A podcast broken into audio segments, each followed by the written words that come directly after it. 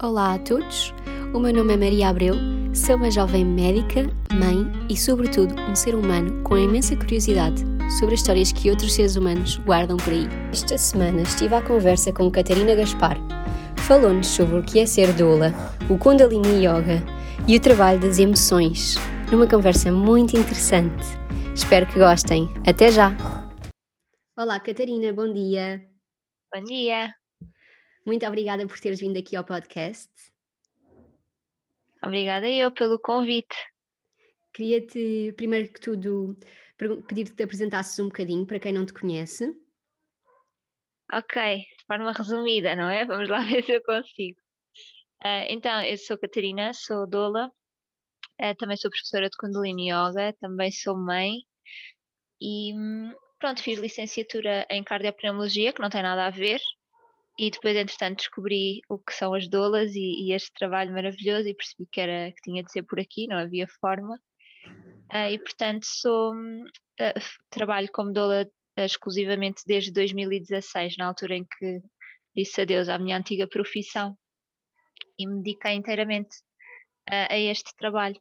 entretanto, a formação de Kundalini Yoga também foi algo que aconteceu assim, de uma forma muito orgânica e natural, porque eu já praticava a yoga desde 2011, creio eu, e foi na formação de doulas que descobri uma, uma colega, na altura estava a fazer formação comigo, que era professora de Kundalini Yoga, e aquilo deixou-me assim com a pulguinha atrás da orelha, e depois na altura tivemos a oportunidade de experimentar uma, uma meditação, fizemos com ela, aí aquilo mexeu comigo de uma forma que eu nunca mais larguei o Kundalini, e, e depois fiz formação de professores também em 2016.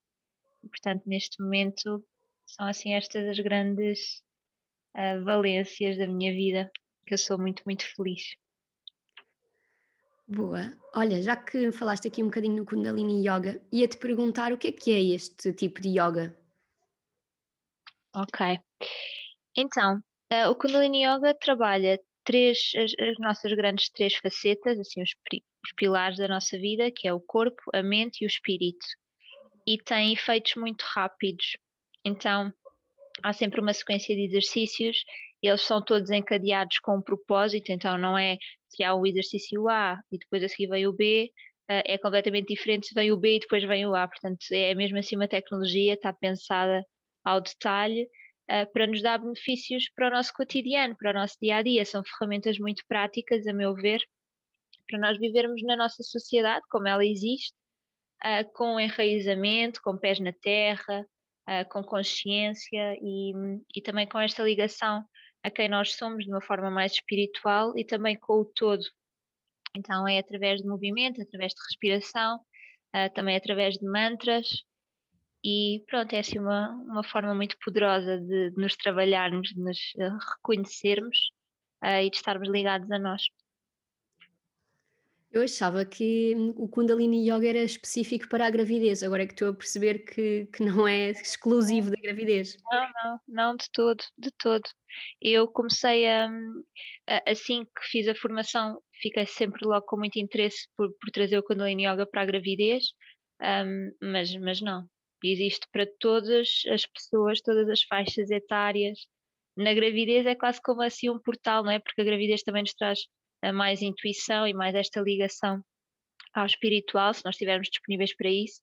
E o Kundalini Yoga, como é o yoga da consciência, também acaba por ser aqui uma fusão muito mágica, mas, mas não é só desta altura. Boa, obrigada pelo, pelo, pelo esclarecimento. Eu gosto imenso sempre de praticar Kundalini Yoga durante a gravidez nas tuas aulas. Sinto sempre uma maior conexão com o bebê nesses momentos. Sim, tem, tem vindo esse feedback, não, não por ser eu, não, não é por, por ser comigo, uh, acho que é mesmo do Kundalini Yoga na, na gravidez que traz esta, esta maior.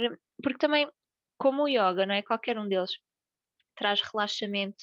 Só por isso nós já ficamos mais despertas para nos conectarmos com o bebê, porque deixamos de estar em piloto automático na nossa vida e, e temos aquele momento para estar parada, para estar sentada para estar a sentir o nosso corpo e os movimentos do bebê até, e mesmo não sentindo os movimentos, mas tendo esta oportunidade para, ok, eu agora estou aqui e estou disponível para te sentir da forma que for, pode não ser através físico, não é? Pode ser uh, desta intuição, desta sensação.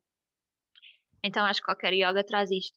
mas na verdade o feedback que tem vindo das aulas, eu neste momento só estou a dar aulas para grávidas, é, é muito esse, é, já fazia uh, determinado yoga e agora fiz esta aula e senti-me muito mais conectada do que antes. E eu, pronto, fico assim orgulhosa porque sinto que estou a fazer a minha parte, a levar este conhecimento e a, e a facilitar estas experiências.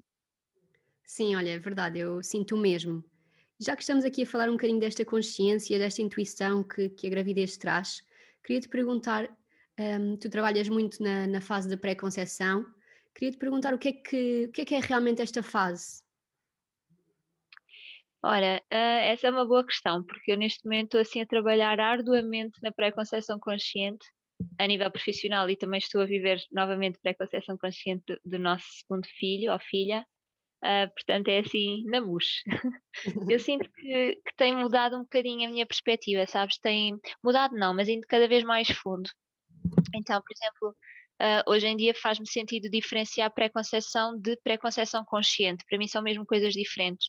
E se antes uh, podia ser esta, esta melhoria, não é? Do, do, nosso corpo, não só físico, claro, mas também emocional e mental, para receber um novo ser humano, com tudo o que isso implica, hoje em dia acaba por ser isso e mais, que é o voltar a nós, sabes? Cada mulher que se prepara, cada casal individualmente, uh, eu sinto que a pré-conceição consciente é um regresso a casa, uh, tem muito mais a ver com desenvolvimento pessoal, com quem é que eu sou, o que é que eu estou aqui a fazer, uh, como é que eu lido com o merecimento, eu sinto merecedora ou não, a questão da autoestima, uh, do propósito de vida até, onde é que eu ando a gastar a minha energia, com quê. Uh, então é, é quase como o mote é ok, eu quero ser mãe, portanto eu vou preparar-me para isto. Mas é muito mais um, um caminho de desenvolvimento pessoal e que depois, quanto melhor eu me sentir comigo mesma, não é? Melhor também eu me vou sentir para receber um bebê e para o ajudar nesta, nesta jornada que, que é a vida e orientá-lo da forma que eu souber. Mas tem muito mais a ver com, com este reconhecer quem eu sou e depois então receber um bebê. Sim, olha, eu acho, eu acho este tema super interessante da, da pré-conceição.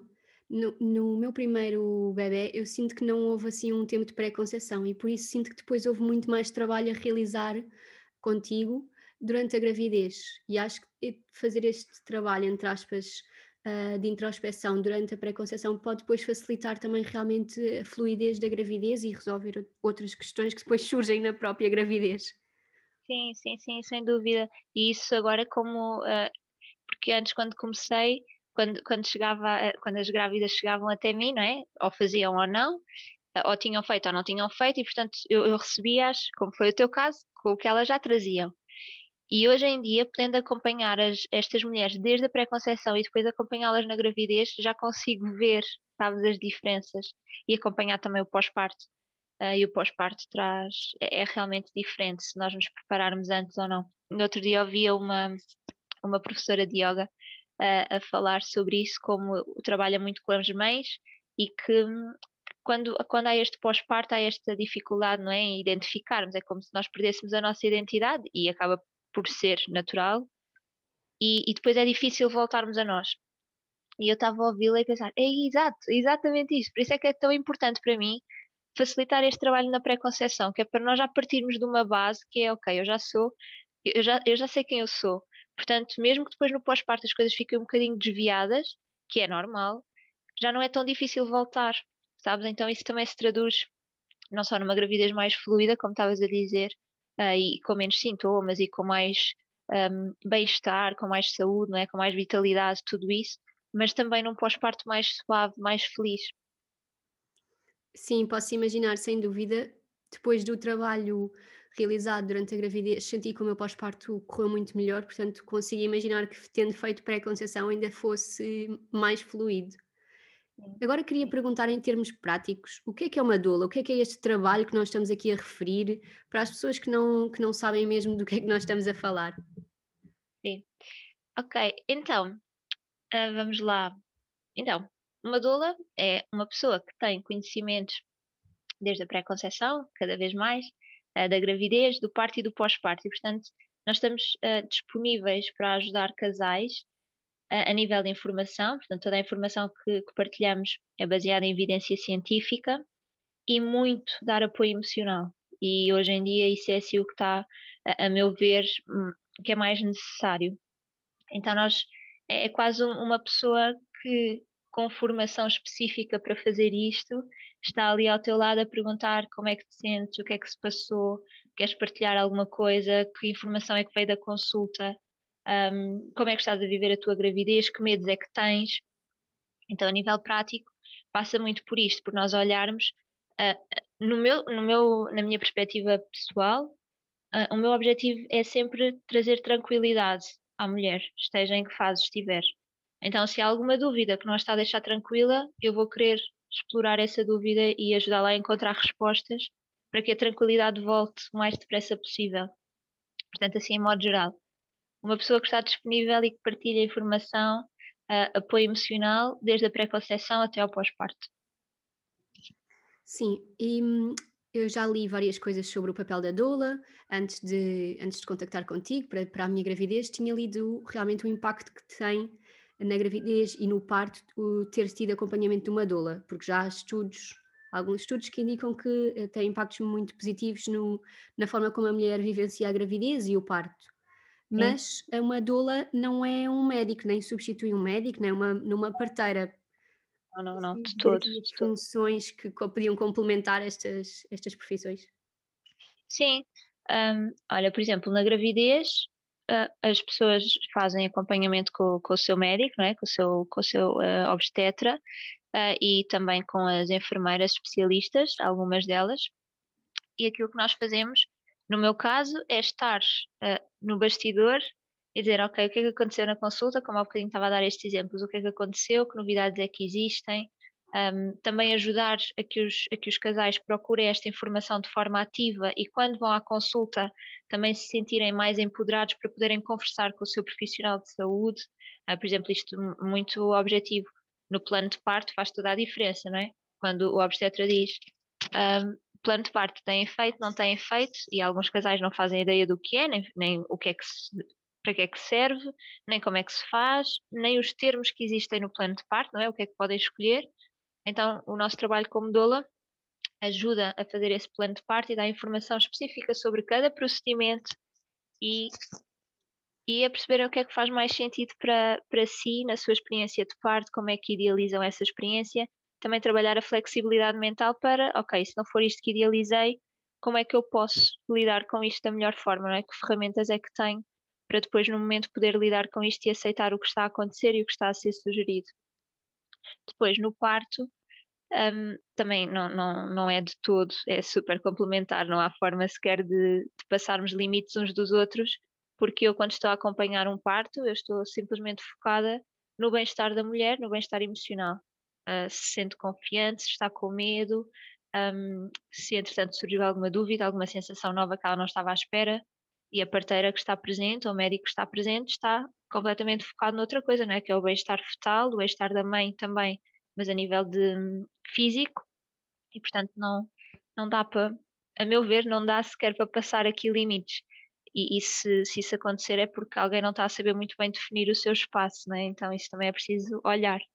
Mas é complementar, porque imagina num parto hospitalar, sabendo que, que aquela mulher tem uma doula consigo, provavelmente as enfermeiras também ficam mais descansadas porque sabem que o seu trabalho que está a ser ali dividido por não sei quantas mulheres que estão em trabalho de parto ao mesmo tempo, aquela que está acompanhada está acompanhada, não é? Então provavelmente até vai precisar de menos um, intervenções, chamar menos, porque simplesmente tem ali alguém disponível todo o trabalho de parto para ela. portanto, acho que é benéfico para todas as partes, na verdade. Sim, sem dúvida, estou completamente de acordo. Mesmo que seja um acompanhamento à distância, por mensagens, acho que vai, vai ajudando imenso. É, é como tu dizes, tu, apesar de te preparares e de saberes todos os passinhos do teu plano de parto, quando chegas ao hospital para ter o bebê um, e estás realmente a experienciar a vivência do hospital, muitas mulheres eram perfeitamente saudáveis e nunca sequer tinham tido uma experiência de internamento, uh, a tua perspectiva também muda um bocadinho, ou se calhar alguns medos que achavas que tinhas resolvido ressurgem um bocadinho, e ter esse acompanhamento, pelo menos para mim, uh, foi super importante mesmo. Sentes que procuram muitas grávidas por causa destes medos sobre o, sobre o parto? Sim, Sim, muitas delas vêm exatamente porque, porque o parto é super é, é desconhecido, não é? É totalmente imprevisível e algumas mulheres também têm muita necessidade de controle, uh, mulheres e homens, claro. Uh, e então, como vamos para uma experiência, como vão para uma experiência que não conhecem, que não sabem sequer como é que pode começar, como é que se desenrola, como é que pode acabar, uh, então é aqui assim um marco muito importante na, na vida delas que traz muita coisa ao de cima. Então, muitas vezes, assim, procuram doula porque têm medo e, portanto, sendo que o medo também ajuda a planear e ir procurar informação. Então, se essa informação for dada atempadamente, uh, têm tempo para integrar isto, para ficar um bocadinho mais conhecido. Claro que depois na experiência é a experiência, não é? Mas, mas a mente consegue relaxar nisto porque tem informação do seu lado, então sente que está ali controlar. Uh, e isso, isso é bom, neste caso. Portanto, o medo do parto é uma das razões, uh, o medo da dor é outra. Uh, e, e, algumas também porque querem mesmo viver a gravidez de uma forma consciente e porque querem viver um parto empoderado e que sintam que são protagonistas daquela experiência, sabes? Às vezes nem é, o medo pode estar lá, não é? Acho que acaba por ser um medo coletivo, o medo do parto, mas, mas às vezes nem é, nem é pelo medo. Quando pergunto, então, e em relação ao parto? Tipo, não, ok, estou tranquila, sinto que preciso de informação, quero saber mais sobre isto, mas não é, sabes, não, o que vibra não é imediatamente o medo, é muito mais o querer saber e querer preparar-se ativamente para o, para o momento. Sim, e sei que também acompanhas muitas vezes em casal, não é só, não é só a grávida. Sentes que existe também alguns medos na parte do, do, do pai? Sim, ah, é maravilhoso, eu adoro isso no meu trabalho porque uh, acompanhar casais e, e potenciar também algumas conversas, mesmo entre o casal, ou seja, é quase como eu lanço a questão e depois eles ficam a falar. E é muito, muito bonito ver, porque surgem coisas novas, sabes? Ainda no outro dia, esta semana, estava com um casal estava a perguntar como é que estava a ser para ele uma segunda gravidez uh, em que ainda não chegaram às 12 semanas e portanto aqui o marco de passar ao segundo trimestre é importante. E ele estava a dizer, ah sim, acho que ainda não me sinto assim muito ligado, parece que estou à espera da ecografia para uh, confirmar que está tudo bem. E ela disse, é sério, eu não sabia disso, porque sempre que eu digo, ah, será que está tudo bem? Tu dizes, sim, sim, claro que está, claro que está. Mas ali em momento de, de sessão em que podiam os dois estar vulneráveis e, e falar abertamente sobre a questão, então ele também sentiu que, podia partilhar este receio que tinha. É, é muito, muito mágico ver os casais a prepararem-se desta forma. E há, há é, é, incrível, porque os homens têm muita coisa guardada que não, não é muito fácil tirar, sabes? Não, eles não têm assim tanta facilidade, alguns, tanta facilidade em exprimir as emoções e os medos e falar sobre isso, mas às vezes só pelo facto de estarem a ouvir a sua mulher companheira falar, uh, também sentem aqui este espaço para, para também se exporem. E, e, mesmo que não digam nada, vão ficar a pensar, e mesmo que não seja em sessão, uh, eu sei que mais tarde acontecem conversas entre eles que muitas vezes desbloqueia muita coisa e que, que traz mais união, conexão e também este papel ativo do pai na gravidez. Sim, eu sinto, sinto isso, sinto que às vezes um, não, é mais fácil para as grávidas, como, como têm o bebê na barriga, uh, poderem falar abertamente sobre o que estão a sentir. E os pais às vezes se calhar até ficam mais com aquele papel de não, está tudo bem, está tudo bem, não te preocupes. E ficam com aquele papel, não sei, de parece que têm de proteção. E portanto às vezes não, não têm esse espaço para, para também poderem dizer também sinto coisas diferentes, também tenho medos, também tenho receios ou desejos e, e realmente é, é giro no, no, neste acompanhamento também se permitir o espaço do, do pai. Sim. Queria pegar aqui no, no que disseste também que havia, que há grávidas também te procuram pelo medo da dor. Durante as sessões também explicas um pouco formas de controlar ou de lidar com a dor uh, sem ser com fármacos ou sem ser no hospital, antes de chegar ao hospital. Podes partilhar aqui um bocadinho? Sim, sim. Uh, isso também é, é algo que, que eu sinto que empodera muito, que é eu saber que quando, primeiro, para que é que serve a dor, não é? Acho que é tipo ponto básico, é desmistificar, porque dor associamos sempre a uma coisa negativa e a sofrimento, e não tem de ser. Uh, até pode ser intenso e que, que pareça sofrimento, mas depois depende da forma como nós olhamos para isso. Portanto, há sempre aqui uma escolha a fazer.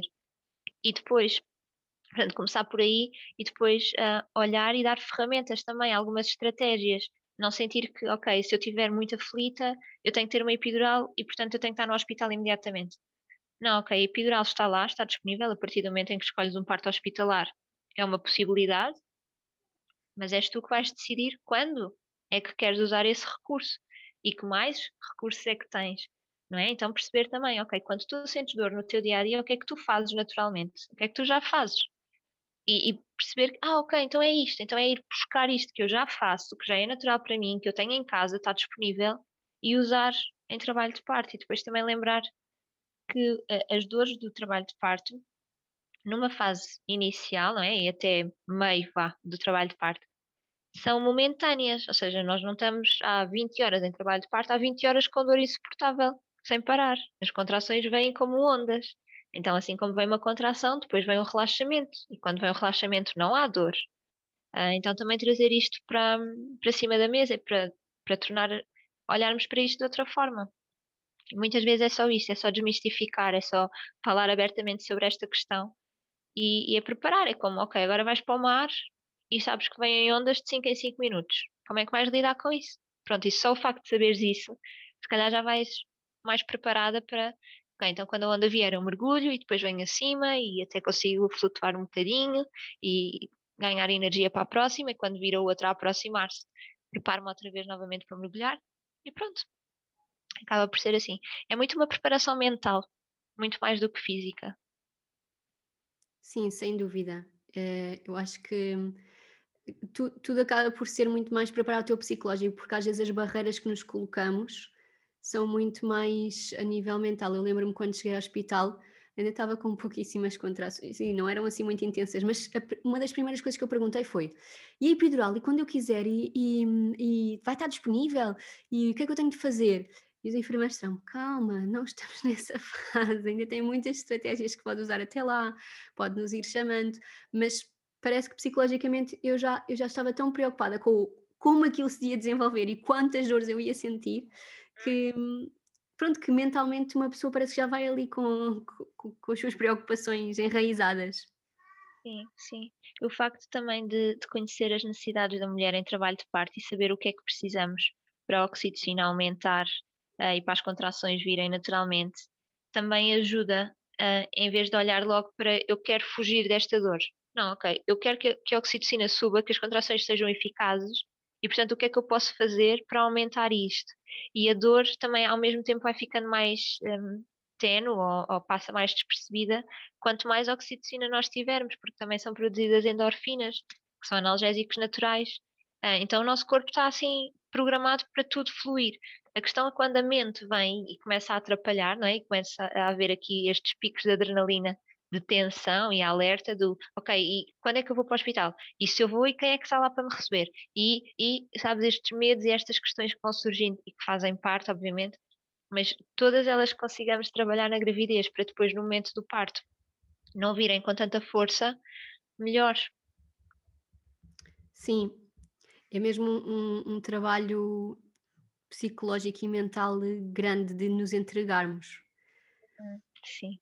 O parto é isso mesmo, não é? Rendição e entrega. Sim, olha, uma boa forma de, de resumir o que é o parto. Não, nunca tinha pensado nisso assim, mas é isso, é, é mesmo entrega. E entrega sobretudo a um, a um mundo que tu ainda não conheces. Portanto, é, é aquele abdicar um bocadinho do conhecido e do certo por um, por um caminho que, que sem dúvida vai ser bom, mas que realmente vai, vai alterar ali todas as, todas as coisas que conhecias anteriormente e também é uma oportunidade única de estarmos presentes. Sabes, quando, nesse exemplo que estás a dar da tua experiência, quando chegas e já estás, ok, quando é que, e quando eu quiser, e quando é que vai estar disponível? Estás no futuro, não é? em vez de estar no momento presente. E o parto é isso, é uma contração de cada vez e um relaxamento de cada vez. E quando deres por ti, pronto, já foi. Sim, sim, realmente é, é muito uma chamada a estar aqui no aqui e agora. E acho que depois, quando tens o bebê à tua frente, também te apercebes que eles vivem muito no aqui e o agora. Não vale a pena estar aqui com muitos planos de, de futuro. Sim, sem dúvida. Eu queria depois perguntar-te, além deste trabalho como doula, eu sei que também tens um programa de trabalho emocional para todo o tipo de adultos.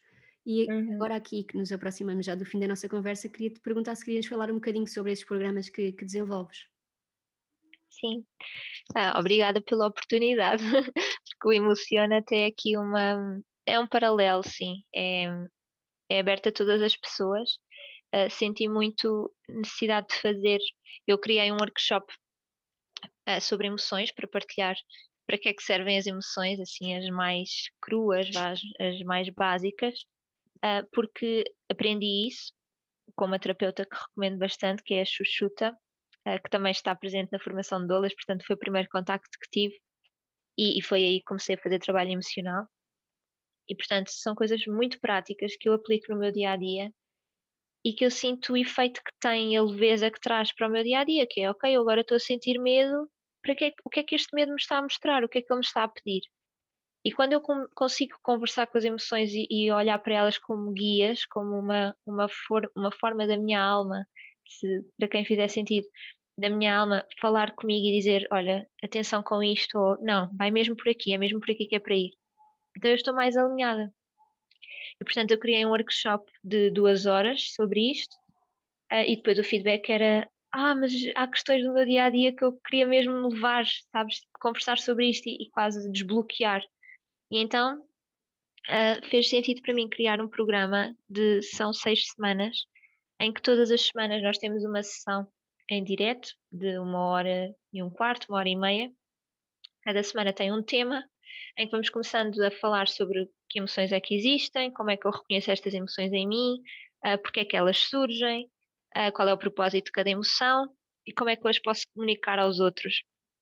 E pronto, paralelo a isto, há sempre um grupo do WhatsApp que está disponível uh, e que é maravilhoso porque nós agora o, o, programa está a acontecer e esta semana é, é, a última semana, portanto já está mesmo a terminar. Aí ver uh, a evolução das pessoas desde o início até agora em cinco semanas é uma diferença incrível. Eu fico mesmo até emocionada com facilitar isto, sabes? É ser um espelho e poder, eh, poder trazer às pessoas a oportunidade de olharem para si mesmas e de se conhecerem aqui neste nível. Porque as emoções, e hoje em dia já se fala bastante disto e ainda bem, as emoções estão mesmo, são mesmo para ser olhadas, ouvidas, reconhecidas e tirar o melhor partido delas. Já não, não dá para, nem, nem é suposto estar a escondê-las e a oprimi-las. É? Vamos, vamos dançar com elas, é mesmo isso que elas, elas nos pedem. Portanto, é isto. É para todas as pessoas. A maioria são mulheres, as, as, as pessoas que me chegam. Já tive um homem, foi um casal que fez juntos, que foi extraordinário. Tinha uma bebé de sete meses na altura e resolveram fazer o Emociona-te juntos. Então foi assim uma grande benção para mim. E é isto. Depois também tenho o Estado de Graça, que é um programa online de maternidade consciente, uh, que são oito semanas. Todas as semanas as grávidas recebem um vídeo assim com um lembrete, uma reflexão e um apoio teórico sobre o tema que estamos a abordar nessa semana e depois vamos tendo sessões também de 15 em 15 dias para partilha uh, entre grávidas e cria-se uma rede de apoio e é também maravilhoso ver porque os primeiros emocionantes, uh, os primeiros estados de graça já os bebés já, já existem, já estão cá fora e já têm quatro meses, seis meses e as mães continuam a falar e a partilhar coisas do ah, que colher é que estão a usar agora para a introdução alimentar? Ah, e que workshops é que estão a fazer? E, e é extraordinário. Esta rede, esta microcomunidade que se cria e que também é muito empoderadora. Sim, eu acho que a rede no, no, na gravidez e no pós-parto e a, a, oportunidade de partilhar com outras mulheres na mesma fase que nós é, é incrível.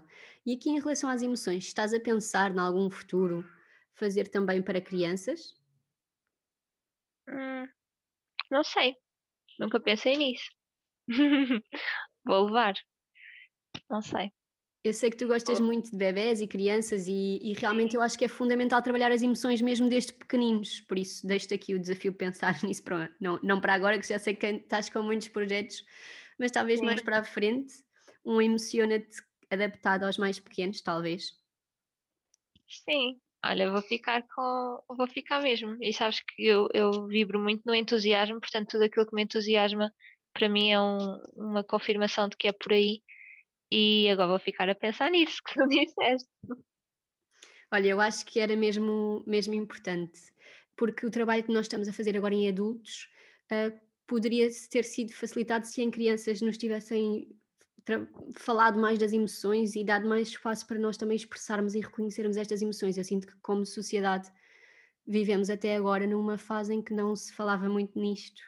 E, não, e nas escolas e na nossa educação não nos dava muito espaço às crianças para falar das emoções.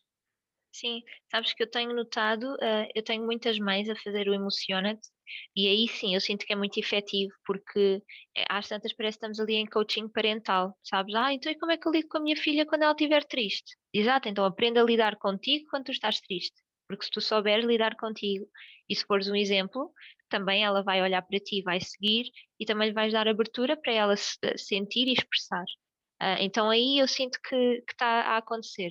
E depois estou a lembrar-me do primeiro Emociona-te, havia uma, uma rapariga que era enfermeira e que trabalhava com crianças e ela disse que implementou lá e que estava a ser muito bonito ver. Portanto, estou assim, sinto que as sementes estão a ser lançadas e que cada um, se todos os adultos fizerem emociona-te ou que reconhecerem as suas emoções das mais variadas formas, levarem isso para as suas crianças em casa e até para escolas, não é? Isso podia ser interessante, por exemplo, agora estou a pensar, uh, mais do que fazer para crianças, mas se calhar em escolas falar com, com educadoras, isso podia ser muito giro. Pronto, é assim, são assim que projetos surgem, sabes, nestas conversas e nestes, nestes desafios. Sim, olha, acho que sim. Se não for um projeto como, uh, dirigido às crianças, como tu dizes, então dirigir às educadoras ou dirigir a, a, grupos de professores para eles poderem estar conscientes das suas emoções e conscientes de, de como fazer as crianças também reconhecer estas emoções. Portanto, olha, fica aqui este desafio. Queria, queria terminar só com algumas perguntas assim mais pessoais, mais uh, dirigidas a ti. Uhum. A primeira pergunta que eu te queria fazer é qual é o sítio de Portugal que tu gostas mais? Ah, é Sintra. é onde eu vivo e onde eu adoro viver. Adoro. E a segunda pergunta que eu te ia fazer é qual era qual é o teu brinquedo da tua infância que guardas uma recordação assim com mais carinho? Hum. Um, olha, assim a primeira coisa que me surgiu foi um boneco que eu tinha, que era um recém-nascido e que era assim enrugado e tinha um umbigo ainda, sabes, assim muito real, que eu sempre gostei muito de bonecos reais, tudo que era muito né, aquilo não servia para mim. E tinha uma pilinha, foi dos primeiros bonecos que surgiram com sexo. E eu adorava e era o Gonçalo. Engraçado. Sim. Por último, queria te perguntar se pudesses conversar com qualquer pessoa desde o início da história da humanidade, quem é que escolherias? Escolheria a Madre Teresa de Calcutá. Tenho muita curiosidade. Gostava de a ver assim num dia. Gostava de saber como é que era o dia a dia dela e de beber um bocadinho da sua bondade e generosidade e altruísmo. Boa, muito bem. Queria agradecer-te mais uma vez, Catarina, por este bocadinho de conversa. Fico muito contente de darmos a, a espalhar a mensagem Obrigada pela tua presença. Grata, um beijinho. Um beijinho.